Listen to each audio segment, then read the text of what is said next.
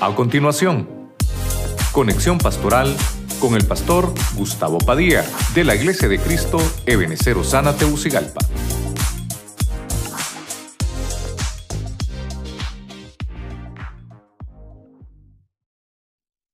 En el nombre del Padre, del Hijo y del Espíritu Santo. Engrandecí mis obras, me edifiqué casas, me planté viñedos, verso 5, me hice jardines y huertos y planté en ellos toda clase de árboles frutales. Diga conmigo, planté, planté. Por eso, por eso se llaman plantas, ¿verdad? Porque se plantan, ¿verdad? Por eso se llama plantas. Entonces el tema lo vamos a, desarrollar con usted, familias como plantas. ¿Cuántos quieren que yo les hable esta noche? Levante sus manos ahí, Padre Celestial, en el nombre de Jesucristo, oramos para que sea tu Espíritu Santo que nos tome esta noche y sea tu palabra expuesta con libertad. Háblanos al corazón, háblanos a nuestra vida por tu Espíritu Santo. Bendice nuestras familias, Señor, cada uno de mis hermanos que representa una familia en esta casa y en este lugar. Te lo pedimos en el nombre de Jesucristo. Amén. Y amén. Dele palmas fuerte al Señor. Gloria a Dios.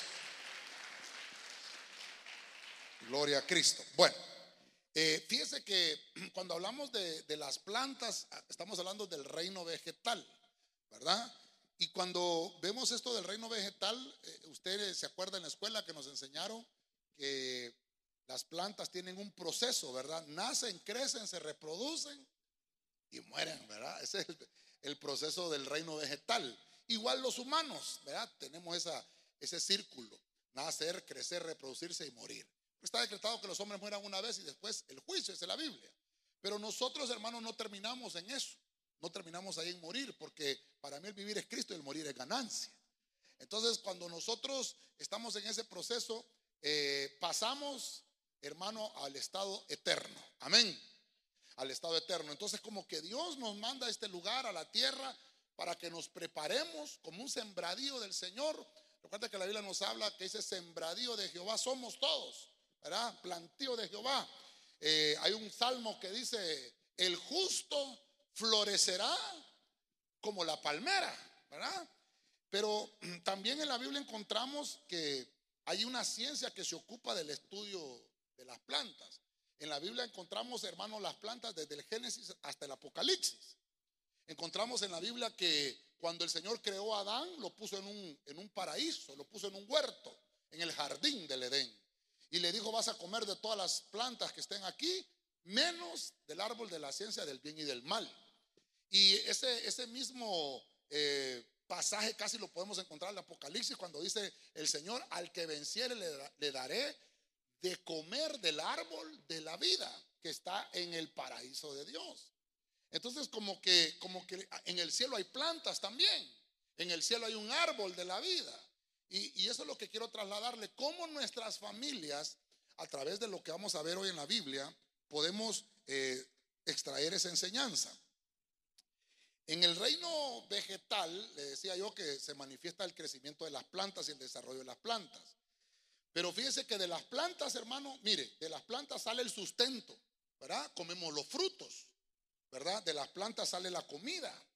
Eh, de la planta podemos decir también que hay protección, porque de los árboles se hace madera, de las maderas se construyen casas. Mire usted, de, también podemos decir que del reino vegetal puede venir la comodidad para nosotros, porque podemos hacer sillas para sentarnos, se hacen camas, ¿verdad? Para dormir, muebles, se hace de ahí, de la madera. Y fíjese usted que nuestro país es rico en eso, que hasta, hasta hay una economía a través de la madera. Entonces quiere decir que hay una enseñanza que podemos extraer para nuestra familia.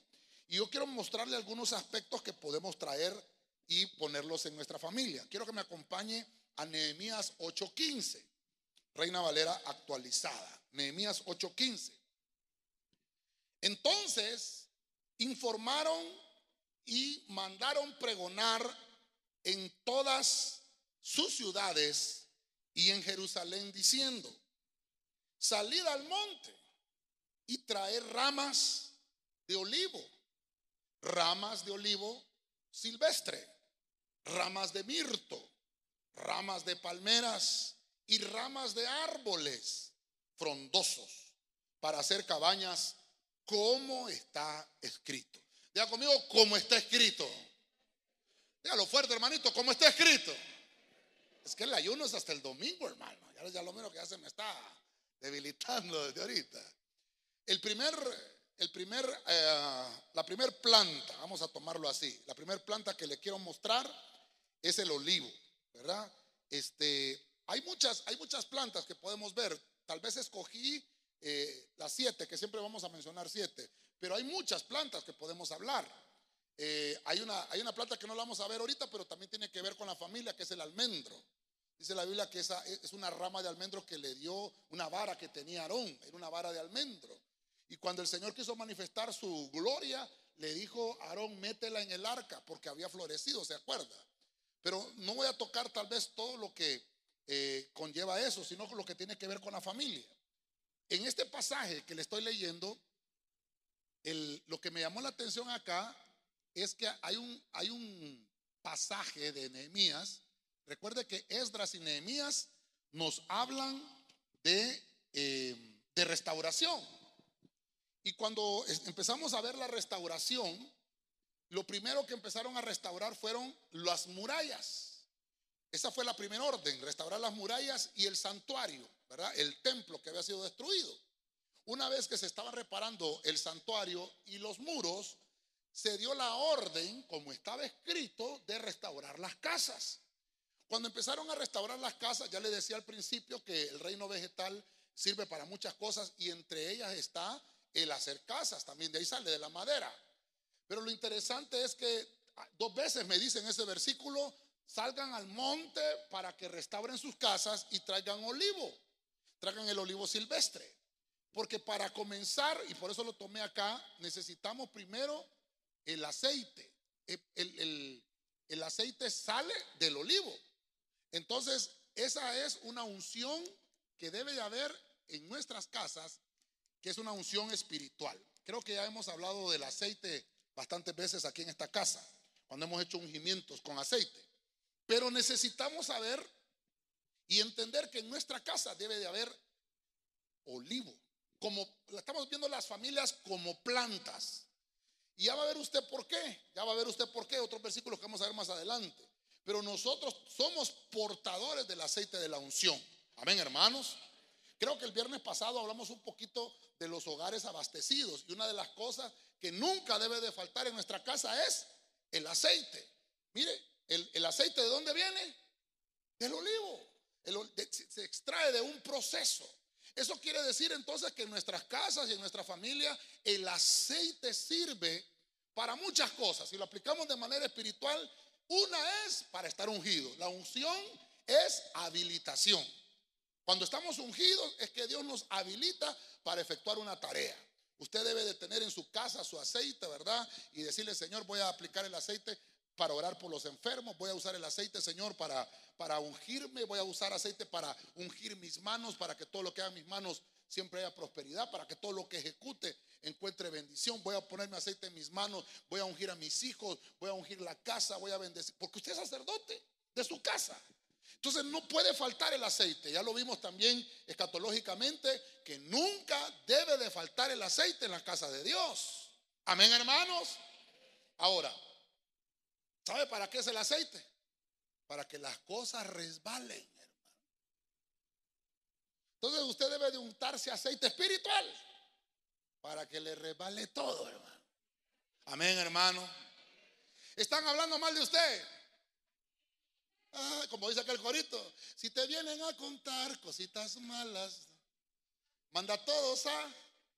Ese sí se lo sabe, ¿va? es que es bandido. Si le cuento un corito no se lo sabe. Bueno, ¿por, qué, a veces en, la familia abrimos los oídos a las cosas que no nos van a traer? ¿Sabe por qué? Y les prestamos atención porque no tenemos aceite.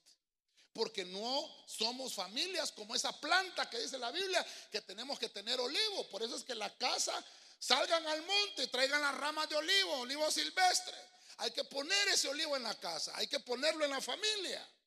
Entonces quiere decir que Dios, hermano, a través de su unción, porque Dios tiene la unción, Dios es el que nos da el poder, es el que nos habilita. Entonces el Señor, hermano, nos ha transferido ese poder para que nosotros podamos realizar una restauración en nuestros hogares y que podamos reedificar las cosas que están destruidas. ¿Quiénes son los llamados a restaurar? Somos nosotros. Por eso es que ahí en el pasaje dice, salgan ustedes, vayan ustedes mismos y traigan ustedes mismos el olivo para que hagan su casa, para que reconstruyan su casa, para que vuelvan a hacer su casa. Si hubieron cosas que se dañaron, somos los habilitados para restaurar nuestra familia. Dele palmas al Señor, hermano. A su nombre.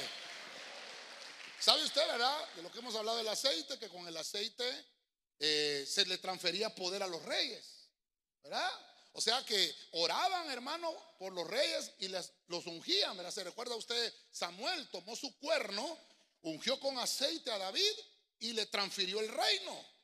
O sea, fue rey David. Entonces, el olivo, hermano, cuando nosotros hablamos del olivo, ya hemos hablado muchas veces del aceite, pero mire, todavía hay cosas que, que eh, enseñar acá. Entonces sería aquí transferir poder. Cuando nosotros tenemos el aceite, de Dios, el aceite de Dios, Dios, hermano, ve eso y respalda su palabra y el aceite nos ayuda a que se transfiera ese poder, el poder sanador del Espíritu Santo. ¿Cuántos dicen amén? Amén. Bueno, ya vimos entonces el olivo, lo voy a dejar ahí porque hemos hablado bastante del aceite muchas veces. Vámonos a lo segundo. Salmo 128, 3, versión del oso.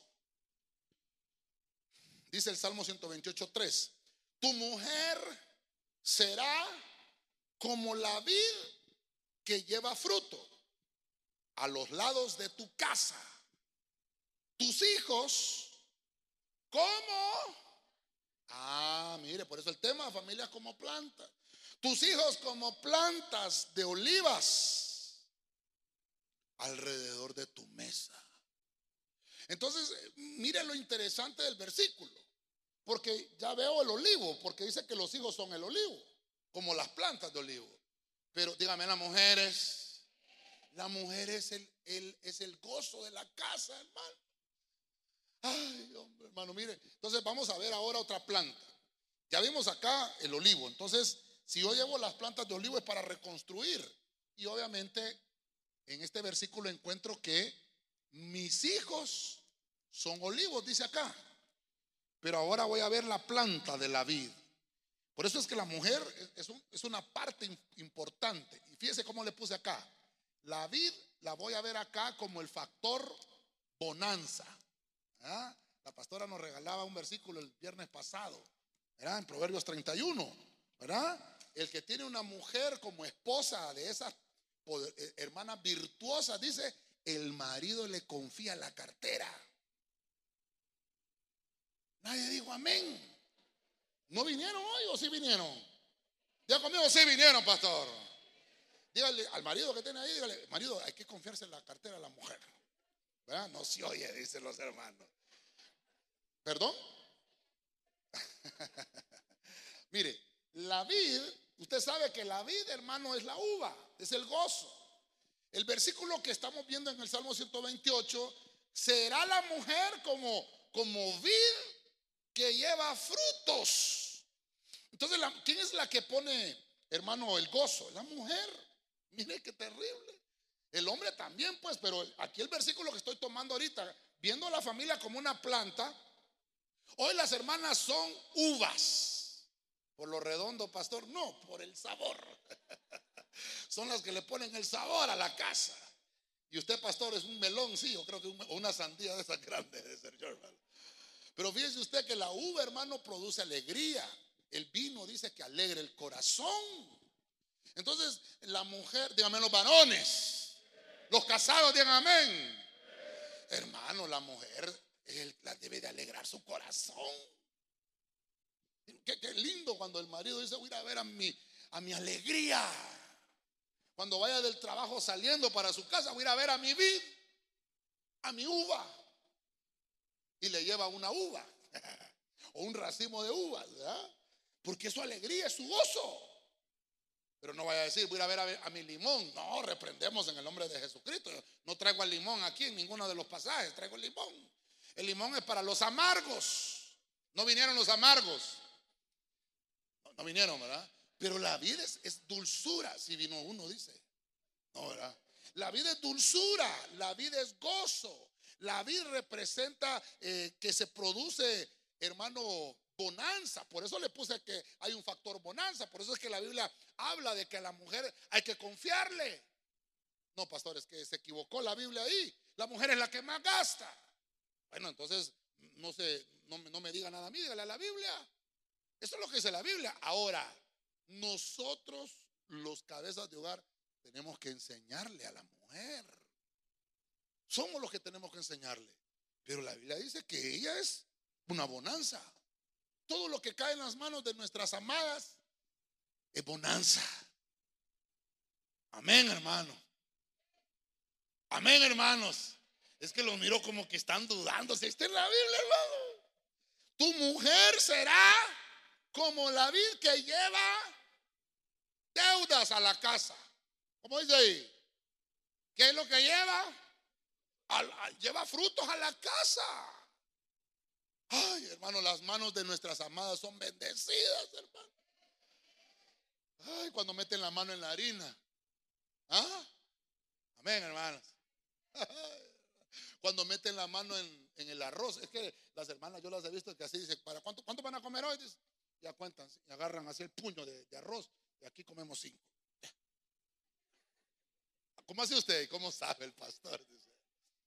¿Ah? ¿Perdón? Entonces son cinco puñados. bueno. a mí me vas a poner dos hoy. No me vas a poner Con uno no me lleno. Es que la, hermano, mire, cuando nosotros aplicamos la Biblia, por eso es que es lindo, hermano, cuando estamos en la mesa. Fíjese que aquí dice que la mujer va a ser como vi que lleva fruto a los lados. Pero ahí, ahí dice alrededor de tu mesa. ¿De qué mesa? ¿Tiene mesa en su casa? Todos tenemos mesa, hermano. Mire, yo cuando me casé con la pastora hace, ay Señor de la Gloria, 26 años, Dios santo. Mire, hermano, lo primero era la cama, ahí estaba la cama. Lo segundo, la estufa. Después una refri, ahí estaba las cosas. No teníamos mesa. Yo no sé si a usted le pasó, pero a mí me, a mí me tocó así, ir comprando las cosas poco a poco. Entonces, Usted me dirá, pastor, yo no tengo mesa. Bueno, órele al Señor porque usted tiene que tener mesa. ¿Ah? Él preparará mesa delante de mis enemigos. ¿Ah? Mire, usted, aunque, aunque usted no tenga, usted se siente en la cama y va a comer. Usted dice, bueno, Señor, yo declaro que voy a comprarme una mesa. Pero tiene que tener mesa en su casa, en el hogar. Porque dice la Biblia que se va a sentar en su mesa con su esposa y con sus hijos. Entonces, el hombre, mire hermano, que, ya tiene familia, el hombre que ya está casado, que, tiene esposa y que tiene sus hijos, es una bendición, hermano, porque tiene a su esposa, su vid, ah, su uva, y sus hijos, olivos. Y los tiene en la mesa. Cero celulares en la mesa, hermano. Amén. Amén, hermanos. Cero tabletas, solo de coco, pero tabletas de esas eh, electrónicas no. En la mesa solo tabletas de coco, tabletas de mantequilla, de dulce, pero tabletas electrónicas, nada en la mesa.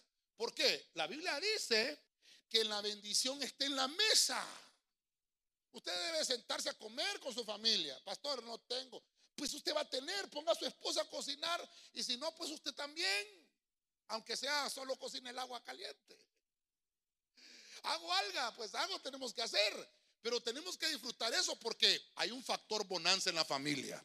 Dígale al que tiene la par, tú tienes el factor bonanza. Vamos, dígale otra vez, tú tienes el factor bonanza en la mano. La vida en el hogar representa la bonanza que viene del cielo. Nunca va a faltar la provisión en la casa. Amén, hermano. Siempre habrá provisión. Es que yo no sé cómo, yo no me canso de decirlo, perdone que la gente me dirá, pastor, el pastor lo repite para que uno le crea, ¿verdad? No, es que así dice la Biblia. Mire, habrá provisión. No lo digo yo, yo se lo vengo a predicar porque lo dice la Biblia. Siempre habrá provisión. No me pregunte. La Biblia lo dice y se va a hacer. Fíjese que alguien una vez me dijo eh, que una vez hubo una persona que no tenía que comer. Y, en, uno de esos, de esos cuentos que cuenta la gente, dice que aquel hombre agarró una, una olla vacía y se fue de casa en casa. Y no sé si será cierto, pero así me la contaron a mí. Y le tocó la primera. Buenas, eh, fíjese que voy a hacer una sopa. No sé si me puede regalar. Eh, tiene ahí bananos mínimos, dicen aquí, mínimos verdes. Si aquí tengo dos mínimos, te mando mínimos verdes. Los metió en la, en la, olla. Se fue a la otra casa. Buenas, fíjese que estoy haciendo una sopa. Ya me regalaron unos mínimos verdes acá. ¿Tiene, ¿Tiene algo ahí que me pueda regalar? Yuca, pataste. ¿Qué más se le echa a la sopa, hermano? Papas, eh, elote. no, aquí tengo, ¿qué? Aquí tengo papas, papas. A la otra casa. Dice que estoy haciendo una sopa. Aquí me regalaron unos mínimos y una papa. No sé si tiene lote o tiene ayote. aquí tengo ayote. Hermano, de, largo en largo, llenó aquella olla de verduras y de todo. ¿Y qué cree usted? Al final dice que le dijo, mire, ya tengo todas las verduras, solo me falta carne. Al final aquel hombre hizo su plato de comida. Mire qué terrible. Hermano, solo es que usted crea que el Señor le va a proveer y Dios le va a enviar. La provisión que Dios ha preparado para nosotros, hermano, es que nosotros a veces no nos, no nos llega la, la provisión porque no le creemos a Dios. Pero si Dios está diciendo, te vas a sentar en la mesa, y yo le aseguro que se va a llenar y va a estar satisfecho porque la Biblia dice que en la casa del justo nunca va a faltar la provisión. ¿Lo cree usted? Se lo da fuerte al Señor, hermano, esta noche. A su nombre. Estamos hablando que las familias son como plantas. Entonces voy a ver Cantares 2.1. Mire lo que dice la versión Prat, que es la versión moderna, en Cantares 2.1. Yo soy una rosa de Sarón, una azucena de los valles. Verso 2. Como la azucena entre los espinos, así es mi amiga entre las doncellas, verso 3. Como el manzano entre los árboles de la selva, así es mi amado. Entre los mancebos, debajo de su sombra me senté con gran deleite y su fruto fue dulce a mi paladar. Esa versión que, tomé eh, eh, está hablando eh, primeramente, ¿verdad? Usted lo mira aquí como la azucena entre los espinos, así es mi amiga. Fíjese usted cómo dice el verso 1 y el verso 2. Aquí podemos entender entonces que es el amado. Pero en el verso 3 dice, como el manzano entre los árboles de la selva, así es mi amado. Entonces, aquí habla en términos femenino, 1 y 2, y aquí habla en términos masculino. Quiere decir que cuando dice yo soy la rosa de Sarón, ¿quién es el que habla? ¿Quién es el que habla? El amado. Yo me recuerdo un corito, perdone que vuelva a cantarle un corito, pero es que para que se oiga bonito. Pero yo lo cantaba ya por los 84, 85, hermano. Dice que el corito decía, tú eres, tú eres Señor, la rosa de Sarón. ¿No lo cantó? Me dice que no lo cantó también, que me hace sentir viejo, hermano. ¿Ah? Tú eres, tú eres Señor, la rosa de Sarón. Tú eres, tú eres Señor, el lirio de los valles. Tú eres, tú eres Señor, el amor de mi corazón, porque tú eres Señor, el Hijo de Dios. Yo me siento viejo, yo no le vuelvo a cantar un corito, ¿ves? Pero hay unas versiones que así dice, que la amada le canta, tú eres, tú eres Señor. La rosa de Sarón, ¿verdad? Y ahí en ese versículo el amado dice, yo soy la rosa de Sarón. Me fui a investigar eso. Digo yo, ¿cómo es una rosa? ¿Cómo es eso? Pero como estamos hablando de las plantas, bueno, no le hemos puesto acá, pero como estamos hablando de, las plantas, la rosa, fíjese que Si usted lo googlea, usted lo pone en Google, va a encontrar que la rosa de Sarón, eh, creo que en Estados Unidos, hermano, eh, hay un estado, no sé si lo anoté, que déjeme ver si, déjeme ver si lo, si lo anoté, pero eh, hay un estado donde abunda la rosa de Sarón. Y es un árbol grande, es un, es un arbusto. Dice que tiene hasta, puede tener hasta 12 metros, así dice ahí, de altura. No, sé cómo, y 10 metros de grande, o sea, un arbusto grandísimo. Yo, yo digo yo, Señor, ¿será que yo no los he visto? Pero eso es lo que dice. Ahora, cuando yo encuentro esto en la Biblia, porque lo encuentro en la Biblia, encuentro que el amado escribe esto porque el amado es bello. Amén. Diga conmigo, mi amado es bello. No, pero dígalo como, como que es cierto, pues. Diga, mi amado es bello. Estamos hablando de Dios ahorita. Después va a decir usted, mi amado, mi esposo. Pero mi amado es bello. Más adelante encontramos en otro versículo que la esposa dice, mi amado es distinguido entre, entre diez mil. Yo no sé si usted ha estado en medio de diez mil personas y que en medio de diez mil personas distinga usted a su esposo o a su esposa. A mí una vez se me perdió la pastora en una iglesia en Guatemala. Eh, no es cierto, en 1996, para ser exacto, fuimos a un congreso, a una iglesia. Estábamos recién casaditos. Teníamos tres meses de casados. Y se me había perdido, hermano. Y ya será de Dios, digo yo. Se me perdió, hermano. Una iglesia de 12 mil personas, ¿verdad? Se me había perdido el gozo. Y me quedé yo, hermano, parado. Y en eso dijeron, bueno, es hora de almorzar, vamos a. Hermano, yo miraba aquel montón de, un montón de mujeres así, se le miraba el pelo. No, esta no es, esta no es. Y hermano, ah, ya está.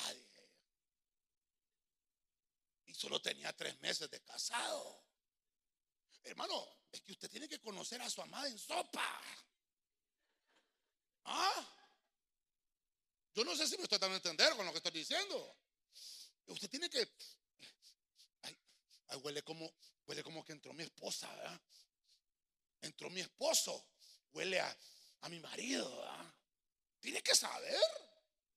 Perdone, búsqueme ese versículo que dice: Mi amado es distinguido entre diez mil. Búsqueme el versículo. Los hermanos tienen el micrófono allá, ¿verdad? Búsqueme, hermano, es que el Señor es la rosa de Sarón. Amén, hermanos. Él desprende un perfume. El amado desprende una fragancia. Estamos hablando de las familias como plantas. Usted tiene que distinguirlo, tiene que conocerlo. Es que en la Biblia encontramos, hermano, que Jacob, es bandido ese Jacob. Trabajó siete años por Rebeca, ¿ah? ¿Ah? Por perdón, por Raquel. Trabajó siete años por Raquel. Y le entregaron a Lea. Pero el bandido no, no, sabía que era Lea, hermano. No olía así. Lea olía diferente. Lea olía a Lea. Raquel, Raquel quiere decir ovejita. Vamos, la pastora lo encontró. ¿Qué versículo es? Cantares. Cantares 5.10. Vamos a ver, leámoslo. Mi, dulzura. Mi amado es resplandeciente y sonrosado, distinguido entre diez mil. Y hay otra versión que dice, mi amado es blanco y rubio, señalado entre diez mil millares del ejército. Mi amado es distinguido entre diez mil, hermano. No me va a decir usted, pastor, se me perdió mi esposa. ¿Cómo se le va a perder, hermano? Yo tenía antes unas esposas aquí, fíjese. No sé cuántos se acuerdan. ¿Usted sabe a qué le llamamos esposas aquí en Honduras nosotros? ¿Por qué le llaman esposa? Tachado. No se pierde. ¿Cómo? Es que mire, hermano, mire. Hay gente que, que, está soltera, ¿verdad? Pero quiere casarse. No está malo, no está malo. Cásese. Dice la Biblia, si se está quemando, con mayor razón. Otro día vamos a hablar de eso. Pero si usted se casó, olvídese de la vida de soltero. Ahora tiene que pedir permiso. No sé cuántos dicen amén. Ay, Ay, tiene, clavos, hermano. Es que está casado. Es que ahora está casado. fíjate que ya vengo porque voy con. ¿Cómo que ya vengo? Y, estoy hablando de cualquiera de los dos. El esposo, el esposo. No es que fíjate que. ¿Cómo que, ¿Ya, te, ¿Ya pediste permiso? Yo por eso le digo a las hermanas que van a ir con la pastora, van a ir ¿ya pidieron permiso las hermanas? ¿Ah? Como cuatro o cinco. La pastora dice que dos buses van. ¿Ah? ¿Ya pidieron permiso? Ah, amén, amén, sí. No, no, es que, es que tú tienes que ser parejo.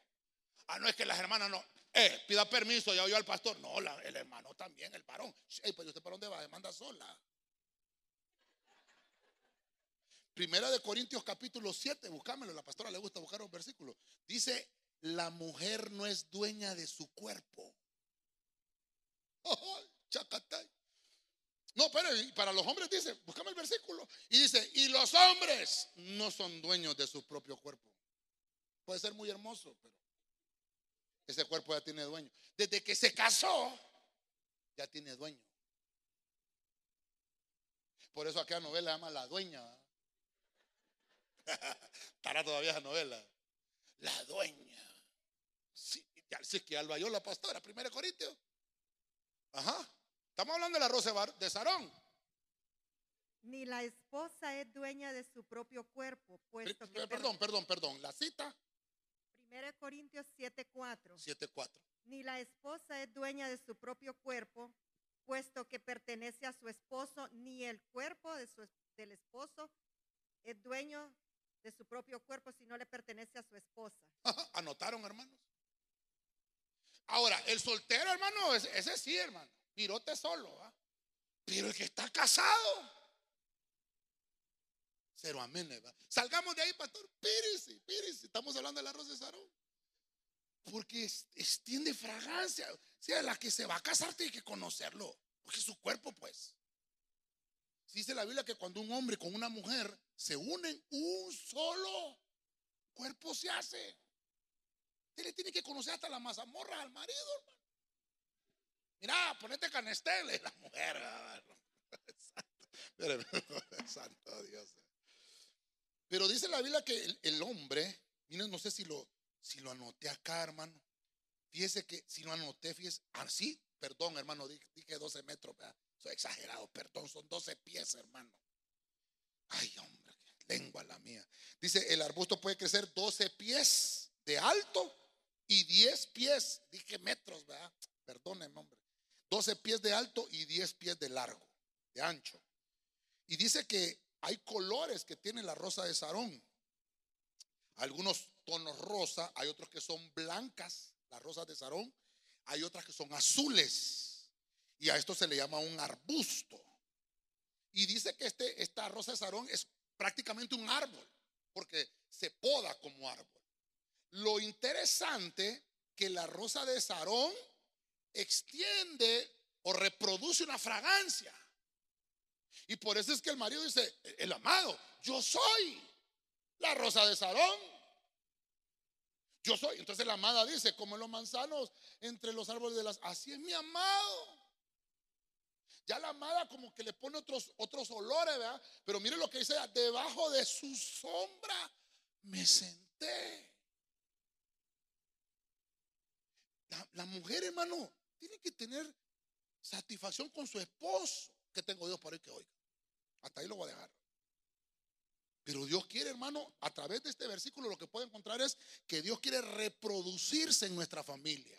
A la manera que vemos acá como el amado habla y la esposa habla, de esa misma manera que en nuestras familias como plantas, también se reproduzca así, de la misma forma. No que más bien le diga a la mujer, tú no que la bañate.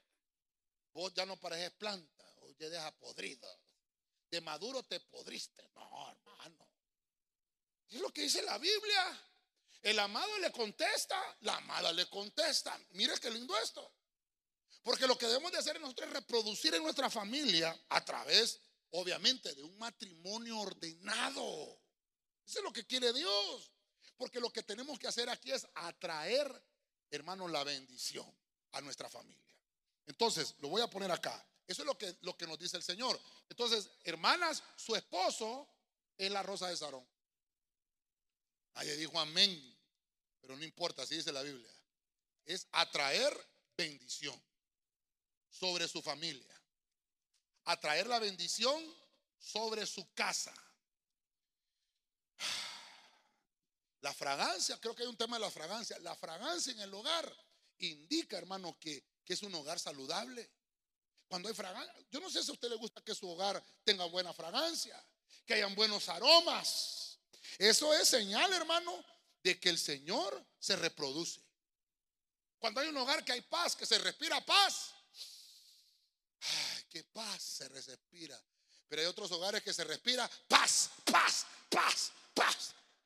Ah, no, hermano. Se oyen acá los comentarios, no con la refri, no, con la refri. No, la plancha la acabo de comprar. No, no, no. Nuestros hogares deben ser hogares de paz con el aroma del cielo. Desde lo fuerte al Señor, hermano. A su nombre. A su nombre. Vamos. Salmo 1.3. Versión oro. Salmo 1.3. Él será como el árbol plantado junto a las corrientes de las aguas, el cual dará su fruto en el debido tiempo y cuya hoja no caerá nunca. Y cuanto él hiciere, tendrá próspero efecto. Entonces, estamos hablando de la familia como plantas. Vamos a ver ahora los árboles. Voltea a ver el árbol que le tocó hoy, hermano. ¿Cómo le tocó? ¿Chiribisco? ¿Qué le tocó? Ay, hermano, mire, ve. Esto dice la Biblia que los hombres, bueno, aquí eh, cuando dice la Biblia eh, árboles, obviamente está hablando de, de hombre y mujer, ¿verdad? Dice la Biblia que es uno que está en el Señor, uno que busca del Señor, es como un árbol. Pero el árbol, como estamos hablando de las plantas, el árbol es una planta. El árbol, Dios lo creó con algo, con un código, con un código. El árbol tiene un código. El árbol da fruto. ¿Se recuerda un pasaje que hable de los árboles que den fruto? Todo árbol que no da fruto será será cortado. Entonces, como plantas, porque somos plantas, somos árboles, árboles de justicia. Amén. Hasta una actividad hicimos hace, antes de la pandemia, ¿se acuerda? Frondoso. Porque somos árboles frondosos. Dice la Biblia que ese árbol va a estar plantado en las corrientes. Eso me habla de congregación, eso me habla de tener un lugar de donde extrae la riqueza de las aguas. Y entonces va a dar su fruto en su debido tiempo. El árbol, hermano, no es que lo sembró y ya dio fruto, no. Está absorbiendo los minerales. Y, en su debido momento, le empiezan a brotar frutos. Por sus frutos lo conoceréis. Entonces, no sé si no sé si pueden decir amén las, las solteras. Véale los frutos al. ¿Cómo le decimos al, al susodicho? Es que las hermanas eh, quieren, quieren aquel hombre, hermano, con el pecho de Sansón, con el pelo de David, hermano, con los ojos de Salomón, que tenga las manos de Goliat. o sea, no, ah, que, y, los frutos, ya le vio los frutos. ¿A quién, pastor? Al susodicho. ¿Qué frutos tiene? Y no, no, no le he visto ninguno. Ah, entonces todavía no. Tiene que ser un árbol de justicia. Tiene que estar plantado en las aguas. Tiene que dar fruto. Ah, y otra cosa. Su hoja nunca. ¿Cómo es eso? O sea que hay árboles deshojados. ¿A qué chiribisco? ¿Ha visto los chiribiscos usted? Va entrando en la iglesia. sin nada de hojas. No, ¿qué, le pasa a ese árbol? Que no tiene hojas. Hay que cambiarlo, no sé, de lugar, porque tal vez la tierra donde está no, no tiene los nutrientes. ¿Va? Necesita abono. Eh, y, eh, desinfectarlo. Tal vez lo están comiendo las hormigas, que yo. Hermano, aquí, aquí en Tegucigalpa, usted no me va a dejar mentiroso. Charamusca le dicen, ¿va? A esos árboles que ponen en Navidad. Charamusca le dicen, ¿va? Perdón, chiribisca. Charamusca le dicen allá. Ah, no, charamusca es el topollillo aquí. Santo Cristo, ya me metí en líos. Chiribisco. Y, los pintan de gris y, les ponen lucitas y, ya estaba. Tiriri, tiriri, tiriri, Perdóneme, perdóneme, hermano. Mire que la gente ni sabe lo que está metiendo en la casa. Un árbol deshojado. Silencio, ya me metí con la Navidad. Ya se puso serio. Pero es que el árbol, el árbol deshojado no es buena señal. vuelvan a decir amén las solteras. Voltea a ver al susodicho si tiene hojas, hermano.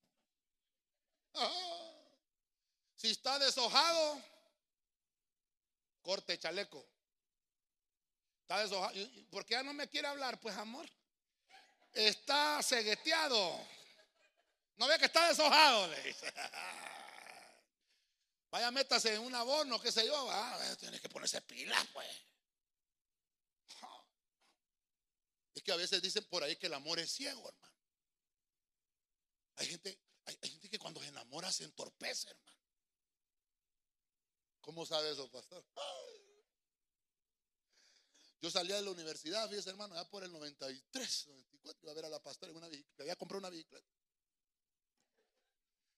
Vivía en, allá La Mora se llama ahí, va. Pero imagínate, de La Mora me traje mi uva yo.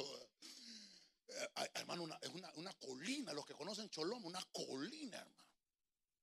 Y entonces, fíjese que a veces yo tenía una clase en la universidad de 8 a 9, pero a veces no llegaba un, señor hermano que tenía un ojo de vidrio. Yo creo que se le perdía el ojo porque a veces no llegaba. Y entonces yo aprovechaba y hermano me iba temprano y me iba para la, la Ahí llegaba todo ahogado, hermano. Y cree que me hacía caso, hermano. Pregúntele si es cierto. Un año anduve atrás de esa uva, hermano. Un año atrás de la uva.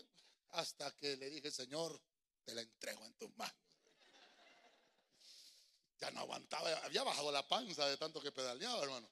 Pero fíjese que, hermano, empecé a entender que no era porque uno, sino que Dios, hermano, en su momento, por eso dice ahí, mire, va a dar su fruto en su debido. Eso tiempo. No es cuando uno quiere, hermano. Cuando uno menos, cuando uno menos busca, Dios ya te la tiene preparada la amada o el amado. Pero dejemos que sea Dios.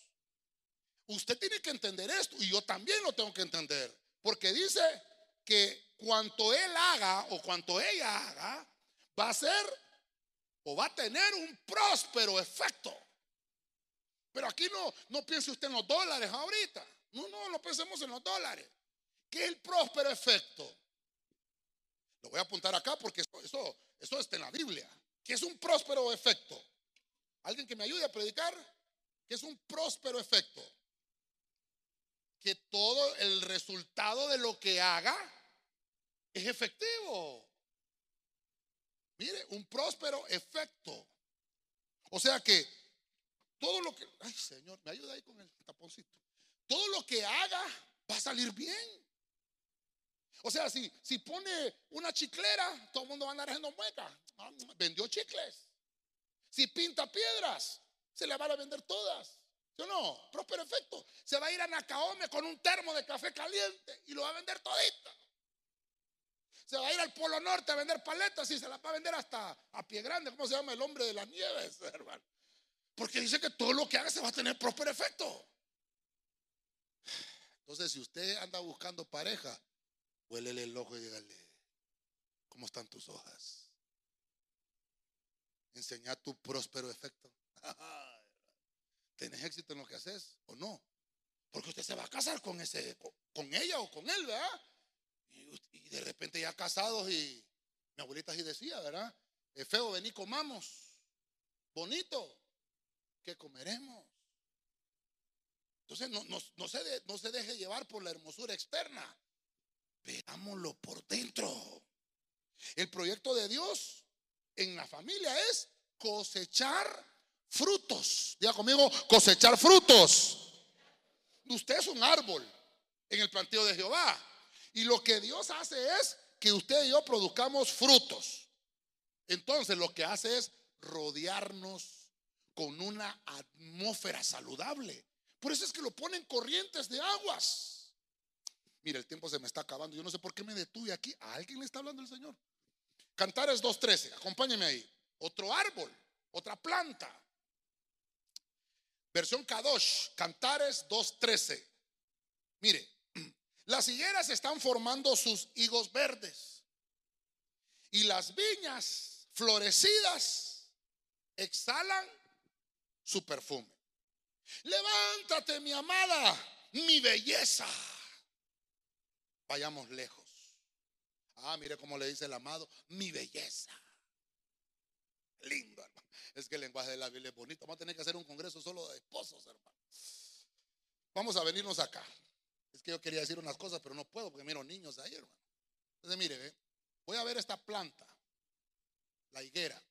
Bueno, la higuera la hemos, eh, la hemos visto en otros puntos escatológicos. La higuera, eh, de manera escatológica, cuando la encontramos, eh, hablamos de, religión. Y dice la Biblia que también es Israel, la higuera, cuando vean la, higuera, ¿verdad? Israel. Pero voy a verlo ahora de manera familiar. La higuera me habla de discernir tiempos. Ya conmigo, discernir tiempos. Vamos, discernir tiempos. ¿Cómo podemos aplicar eso a la familia? No escatológicamente, no escatológicamente. ¿Cómo lo aplicamos a la familia? Discernir tiempos. Tiene que saber cuál es el tiempo para hacer una compra. Tiene que saber cuál es el tiempo para no gastar tiene que saber el tiempo cuando en realidad tiene que comprar algo que necesita. Eso es discernir el tiempo. Mire, yo soy uno, hermano. Yo aprendí porque por mucho tiempo estuve endeudado. Pero yo aprendí, hermano, a ahorrar mejor y cuando tengo el dinero lo compro.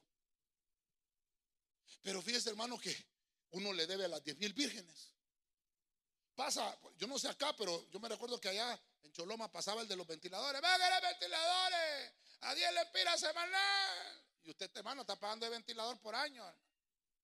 Pasaba el de las cunas, las cunas, las cunas. Yo como necesitaba cuna, deme una. Pasaba el de los chineros, para los chineros, a 50 la semana. Cuando menos acordaba, aquí vengo a cobrar el chinero. Aquí vengo a cobrar eh, la estufa. Aquí vengo a cobrar el ventilador. Hasta le debía a todo el mundo, hermano. Y a veces digo, escondete, escondete, escondete. ¿Quién viene ahí? El de la mantequilla. A todo el mundo le debía uno, hermano. O solo a mí me pasaba, hermano. Es que una vez me pasó una. Ay, qué pena con la pastora.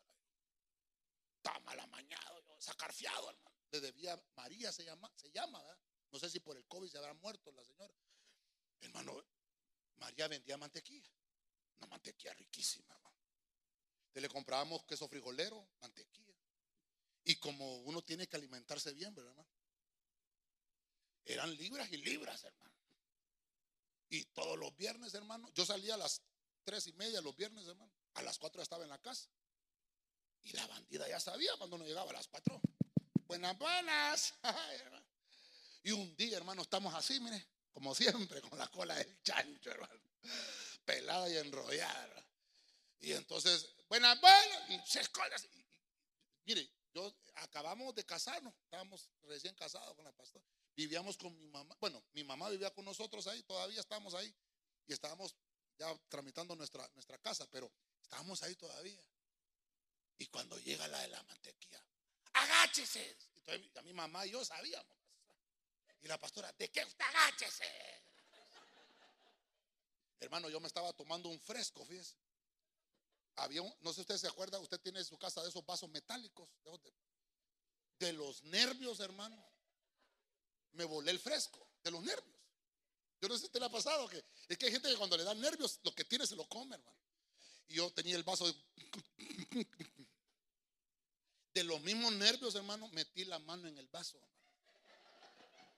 Y me en eso, agáchese, abajo. Y la señora quedaba por la celosía, ¿verdad? Quedaba viendo. Y uno, se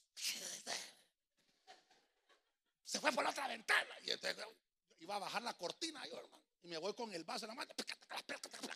¡Saca el paso!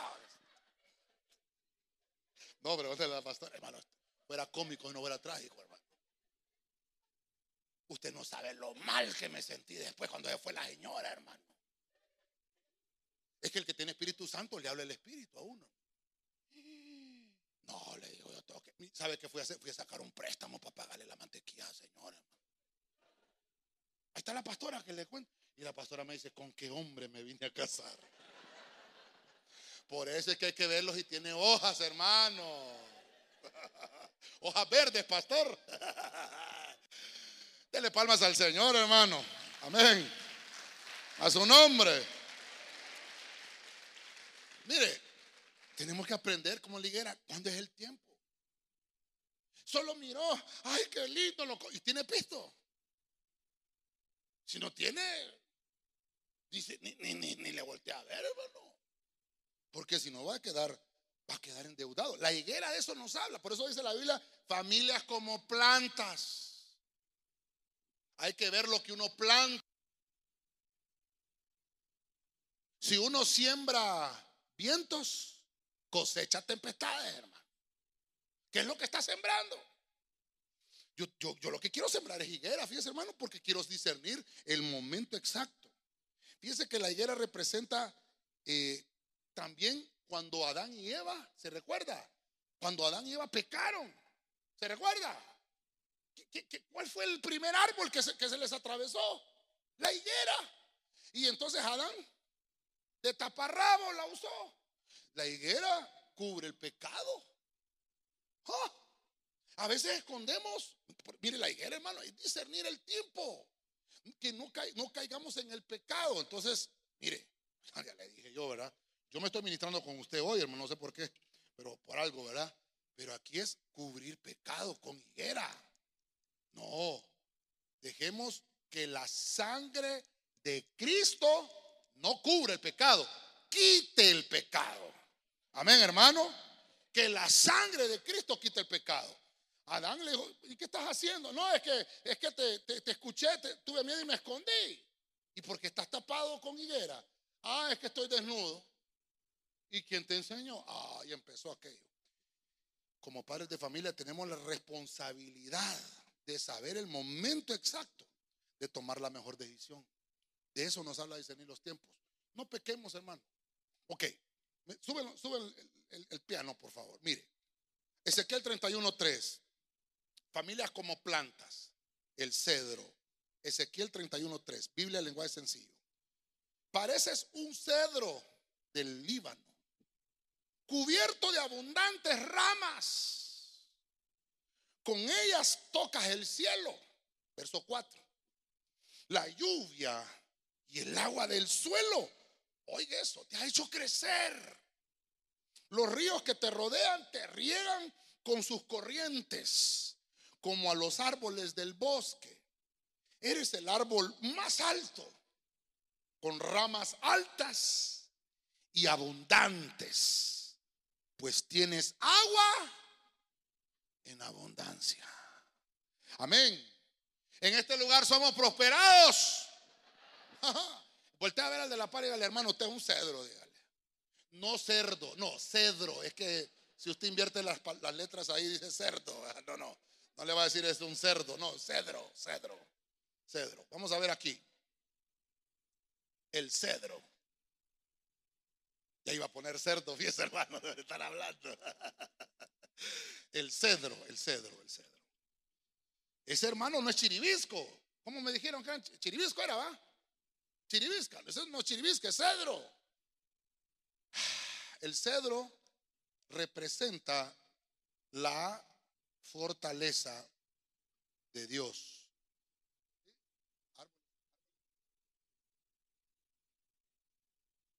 Mire, Fortaleza de Dios. Fortaleza de Dios. Quiere decir, hermano, que, que nuestra casa, nuestra familia, lo tenemos que basar en esto. Un cedro es alto. Mire lo que dice ahí. Tocas el cielo. Los cedros tocamos el cielo. No, no, no es hermano, ay, es que necesito hacer esto, voy a tocar, voy a tocar el banco, voy a tocar la puerta del banco. No, toque el cielo. Eso es lo que tenemos que hacer. La lluvia y el agua del suelo te han hecho crecer. Eres el árbol más alto. El cedro. Es que todo lo que usted tiene que hacer, mire, el tiempo me está avanzando y quiero ministrar. Ah, tocar el cielo. Hay que tocar el cielo. ¿Qué cosas necesita en su casa, en su familia, en su hogar, en su trabajo? La puerta que debe tocar es la puerta del cielo. Decirle, Señor, aquí estoy. Soy un cedro. Y vengo a pedirte fortaleza en este momento difícil. Necesito que me ayudes. Es tocar. Cuando es Dios el que está ministrando tu casa, vas a crecer saludable. Como un cedro, dice ahí, abundante y frondoso, dice ahí, hermano. Tiene ramas abundantes, dice. Pues el agua que tiene es abundante. La palabra que recibe, la palabra que oye, ese cedro. Oh, es una palabra abundante. El tiempo creo que lo llevo más o menos hoy, ¿verdad? Para que podamos ministrar. Quiero avanzar. Quiero finalizar con este. La zarza. La zarza. Hechos 7:30. En la Biblia Martín Nieto. Oiga esto. 40 años después, se le apareció en el desierto del monte Sinaí un ángel en la llama de una zarza ardiente. Verso 31. Moisés se sorprendió de lo que veía. Al acercarse para verlo mejor, se oyó la voz del Señor. Verso 32. Yo soy el Dios de tus padres. Ah, mira que tiene que ver con la familia, las plantas el Dios de Abraham, de Isaac y de Jacob. Moisés tembloroso no se atrevió a mirar. Mire, voy a terminar con este. Ya le dije que podemos hablar de muchas plantas. Pero las familias, nos habla la Biblia, de que podemos ser como plantas. Le habló Dios mismo, Dios mismo. Dice la Biblia, ese versículo dice que una voz, la voz de un ángel, dice, salió de la zarza.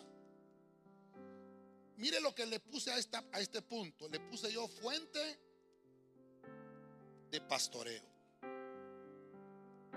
¿Quién era el pastor de Moisés? Dios. Por eso David en el Salmo 23, el Señor es mi pastor una Biblia dice, una versión dice, no tendré falta de nada. El Señor es mi pastor. No, no he de tener sufrimiento de nada, porque Él me pastorea. La fuente de pastoreo nuestra es el Señor mismo. Usted me dirá, es que a mí no me gusta el pastor gordo, ¿por qué no me mandaron el gordo? Bueno, su pastor es el Señor. Porque hay gente que a uno solo lo reconoce como hermano o predicador. Está bien, no hay problema. Pero nuestro pastor es el Señor. Todos, de todos nosotros. Nuestra mejor fuente de pastoreo. El Señor pastoreó a Moisés en toda su vida. ¿Sabe cuántos años tiene Moisés ahí? 80 años. 80 años. Porque a los 40 años le revelaron que, que no era hijo de la hija de Faraón, que era hijo de una hebrea. Y entonces dijo, caramba, y no sabía eso. Sí, Dios te escogió para liberar al pueblo. Y entonces Moisés entró en un conflicto y no sabía cómo era. Él pensó que, era con su fuerza, mató un egipcio, huyó a la edad de 40 años, se metió en el desierto y estuvo 40 años siendo pastoreado.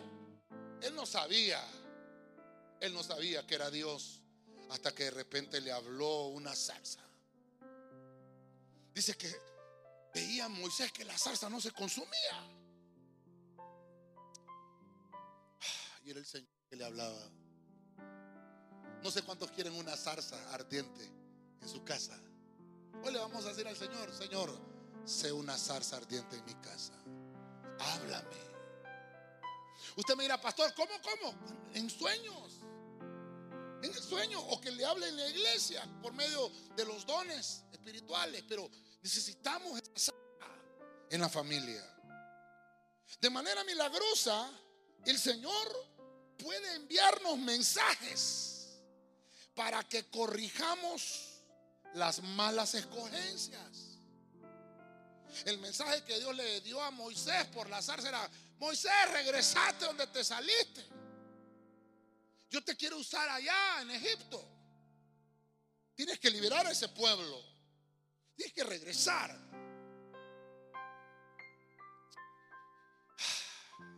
Voy a terminar.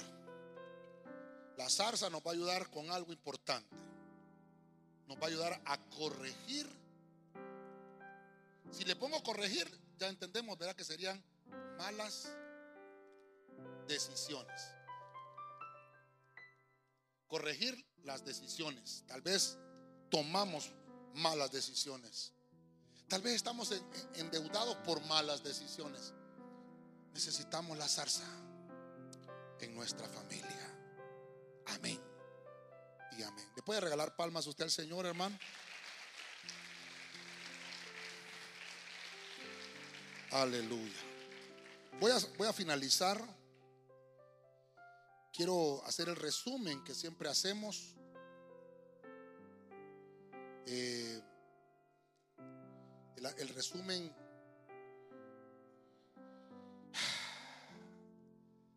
vimos las familias como plantas. Vemos, la primera que escogí fue el olivo, porque la Biblia nos habla de que nunca debe faltar el aceite, la unción en nuestra familia. Y eso nos habla de unción espiritual en la casa. La unción espiritual es que Dios nos transfiere poder. Ese es el olivo. Debemos de tener olivo, aceite, que nunca debe faltar en la casa de un justo. Número dos, la vid. La vid produce gozo. Es la uva, el jugo de la uva. Y veíamos ahí en ese versículo del Salmo 128 que la mujer dice es el gozo. Los hijos son los olivos. Donde a los hijos se les transfiere el poder. Mire qué lindo eso. Entonces, el factor bonanza, ¿quién lo tiene? La amada. Ella lo tiene. Porque siempre habrá provisión en la mano, en la mano de los hijos de Dios. Número tres, vimos que el amado es la rosa de Sarón. Él produce una fragancia. Él es conocido por su aroma. Eso es que Él se reproduce y reproduce su belleza. Su amada lo conoce. Y sus hijos es el retrato de sus padres. Por eso la rosa de Sarón de eso nos habla. Número cuatro, los árboles. Tú sabes que la Biblia dice que todo árbol será conocido por su fruto. El árbol tiene una misión, producir frutos. Y dice la Biblia que va a tener un próspero efecto. Aquel que todo le sale bien, ese es un árbol próspero. Es un árbol que está produciendo frutos agradables al Señor. Número 5, la higuera. Interesante. Hay que discernir los tiempos. Tenemos que aprender a tomar las mejores decisiones en el tiempo oportuno. No tomemos eh, decisiones a la carrera, porque a veces cometemos pecados. Y la higuera nos habla de que se cubría el pecado. Cubrimos, hermanos, los pecados que hemos cometido con higuera. No, no. Tenemos que tomar decisiones a tiempo. Que la higuera nos sirva para discernir el momento preciso de tomar las decisiones. Número 6, el cedro. El cedro nos habla de que Dios es nuestra fortaleza y ese cedro es tan alto que toca el cielo. El cedro toca el cielo. La primer puerta que debemos de tocar es el cielo para cualquier decisión que vayamos a tomar. Y por último, vimos la zarza. La zarza nos habla de que Dios la utilizó para hablarle a Moisés y corregir las malas decisiones que había tomado. Y le dijo, Moisés, las decisiones que has tomado son malas. Tienes que hacer la tarea que te asigné. Y por eso es que la zarza representa la fuente de pastoreo. Necesitamos la zarza ardiente en nuestra casa. Es nada más y nada menos que la voz de Dios en nuestra familia. Dele palmas al Señor. Amén.